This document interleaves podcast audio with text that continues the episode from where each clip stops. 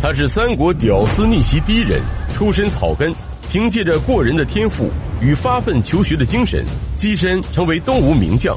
士别三日的勤奋求学，白衣渡江的智勇双全，无不证明着吕蒙的能力。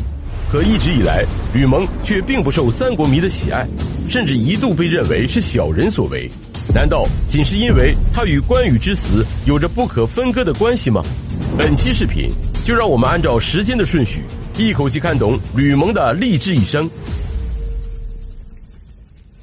从公元一百七十八年出生至公元二百二十年因病去世，吕蒙享年四十二岁。他是东吴提出攻灭关羽的最早倡议者，其发奋勤学的事迹。也成为了中国古代将勤补拙、笃志力学的代表，实现了东吴全据长江的夙愿。吕蒙有一个姐夫叫做邓当，曾在孙策手下打工。吕蒙年少时便南渡长江，依附于自己的姐夫。在姐夫的感染下，吕蒙对小霸王孙策那是越发的崇拜。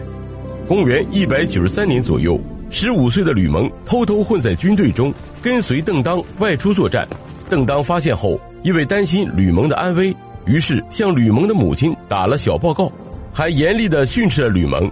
但年少的吕蒙却过够了现在这样贫贱的生活，以不入虎穴焉得虎子为由，坚持要外出作战，想以此混些军功，出人头地，成为孙策那样的英雄。可兵还没当几天，吕蒙就犯了一个大罪。当时邓当手下有一个官员轻视吕蒙年幼，便当面耻笑羞辱吕蒙。吕蒙大怒，举起刀就将嘲笑他的人给杀了，之后便去自首。孙策一看这小子确实有点虎，就把他安排在了自己的身边做事。几年后，邓当去世，吕蒙在张昭的推荐下接替了邓当的职务，当了一个别部司马。公元二百年，二十六岁的孙策遇刺身亡，孙权接掌江东大权。刚刚继位的孙权就想把那些统兵较少又发挥不了多少作用的年轻将领拣选出来，将他们的部队进行调整合并。吕蒙听说后，马上想办法赊账，为部下赶制了统一的服装和绑腿，加紧进行突击操练。等到孙权检阅的时候，吕蒙的部队陈列赫然，训练有素。孙权看见后十分高兴。于是吕蒙不仅没有被削减部队，反而孙权认为他治军有方，增加了他的兵员。公元二百零四年，孙权出兵讨伐黄祖时，丹阳、豫章、庐陵三郡的山岳趁机反叛，吕蒙随军出征，与黄盖、韩当等人率兵镇守险要，担任了山岳最为活跃地区的县令。之后，遵照孙权的部署，以武力平定了本地区叛乱的山岳族人，因功被任命为平北都尉。四年后，吕蒙再次跟随孙权发兵进攻夏口，江夏太守黄祖下令用蒙冲战舰封锁了江水进入长江的入口，用大棕绳系到了巨石上来固定舰位，并在战舰上设置了一千多名士兵，用弓弩进行交叉射击，封锁江面，来阻止东吴的士兵通过。在敢死队砍断棕绳后，吕蒙统帅前锋部队身先战阵，亲自斩杀敌军将领。孙军乘胜水陆并进，包围了夏口。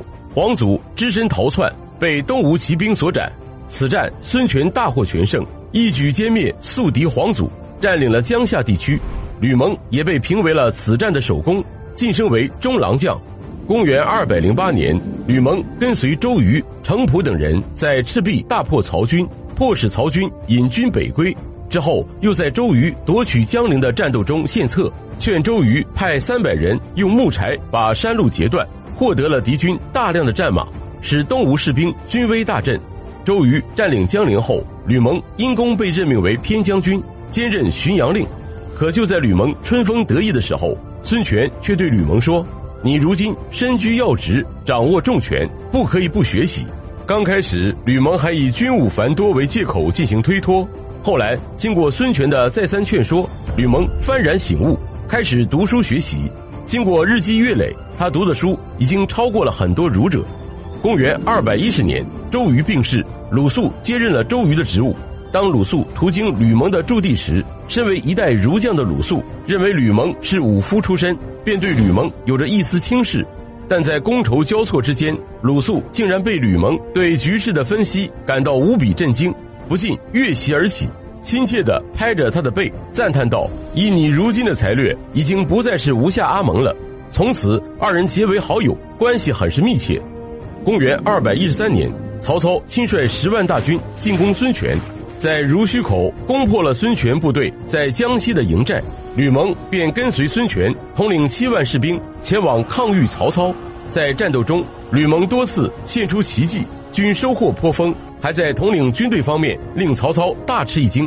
曹操遥望孙权的部队阵容威严，布防严密，于是感叹地说：“生子当如孙仲谋，遂不敢轻易冒进。”正好此时赶上长江春汛将至，孙权便写信劝曹操尽快撤兵。曹操也审时度势，选择了主动撤军而回。一年后，孙权率军沿江而上，进攻宛城。吕蒙认为制造工程设备和堆土成山来攻城需要花费大量的时间，到时候敌人的城防已经巩固完毕，援兵也必定会到来。于是建议孙权应该趁三军士气高昂的时候从四面发起进攻，然后趁大水未退的时候撤军。孙权采纳了吕蒙的建议后，命甘宁率领精锐士卒从拂晓发起猛攻，仅一顿饭的时间就攻破了城池。此战的胜利也对孙权控制江淮地域起到了重要的作用。刘备占据荆州后，派关羽镇守，孙权屡次索要，但均遭到了拒绝。公元二百一十五年，孙权派吕蒙率两万兵士攻取长沙、零陵、贵阳三郡。长沙、贵阳二郡望风归附，为零陵太守郝普守城不降。刘备见形势危迫，令关羽率军前往争夺三郡。可吕蒙却在援军到达之前智取了郝普。正当孙刘双方大战在即时，曹操却出兵攻打了汉中。刘备后方吃紧，被迫与孙权讲和，双方遂议定以湘水为界。孙权在合肥战败后，曹操再次兴师伐吴，进至居巢。孙权则在濡须口筑城据守，想要控制濡须水与长江的交汇处。同时以吕蒙为都督，令其率军驻守濡须坞，凭借着之前所见的船坞和上面的强弩来抵御曹军。在吕蒙的坚守之下，曹操久攻濡须坞长达一年不克。孙权为了保存实力，便派遣使者向曹操请降，之后引军撤退。吕蒙也因功升任虎威将军。公元二百一十九年，关羽率军北上，围攻魏国的襄阳、樊城。孙权乘机任命吕蒙为前锋，率军隐蔽出击，西征关羽。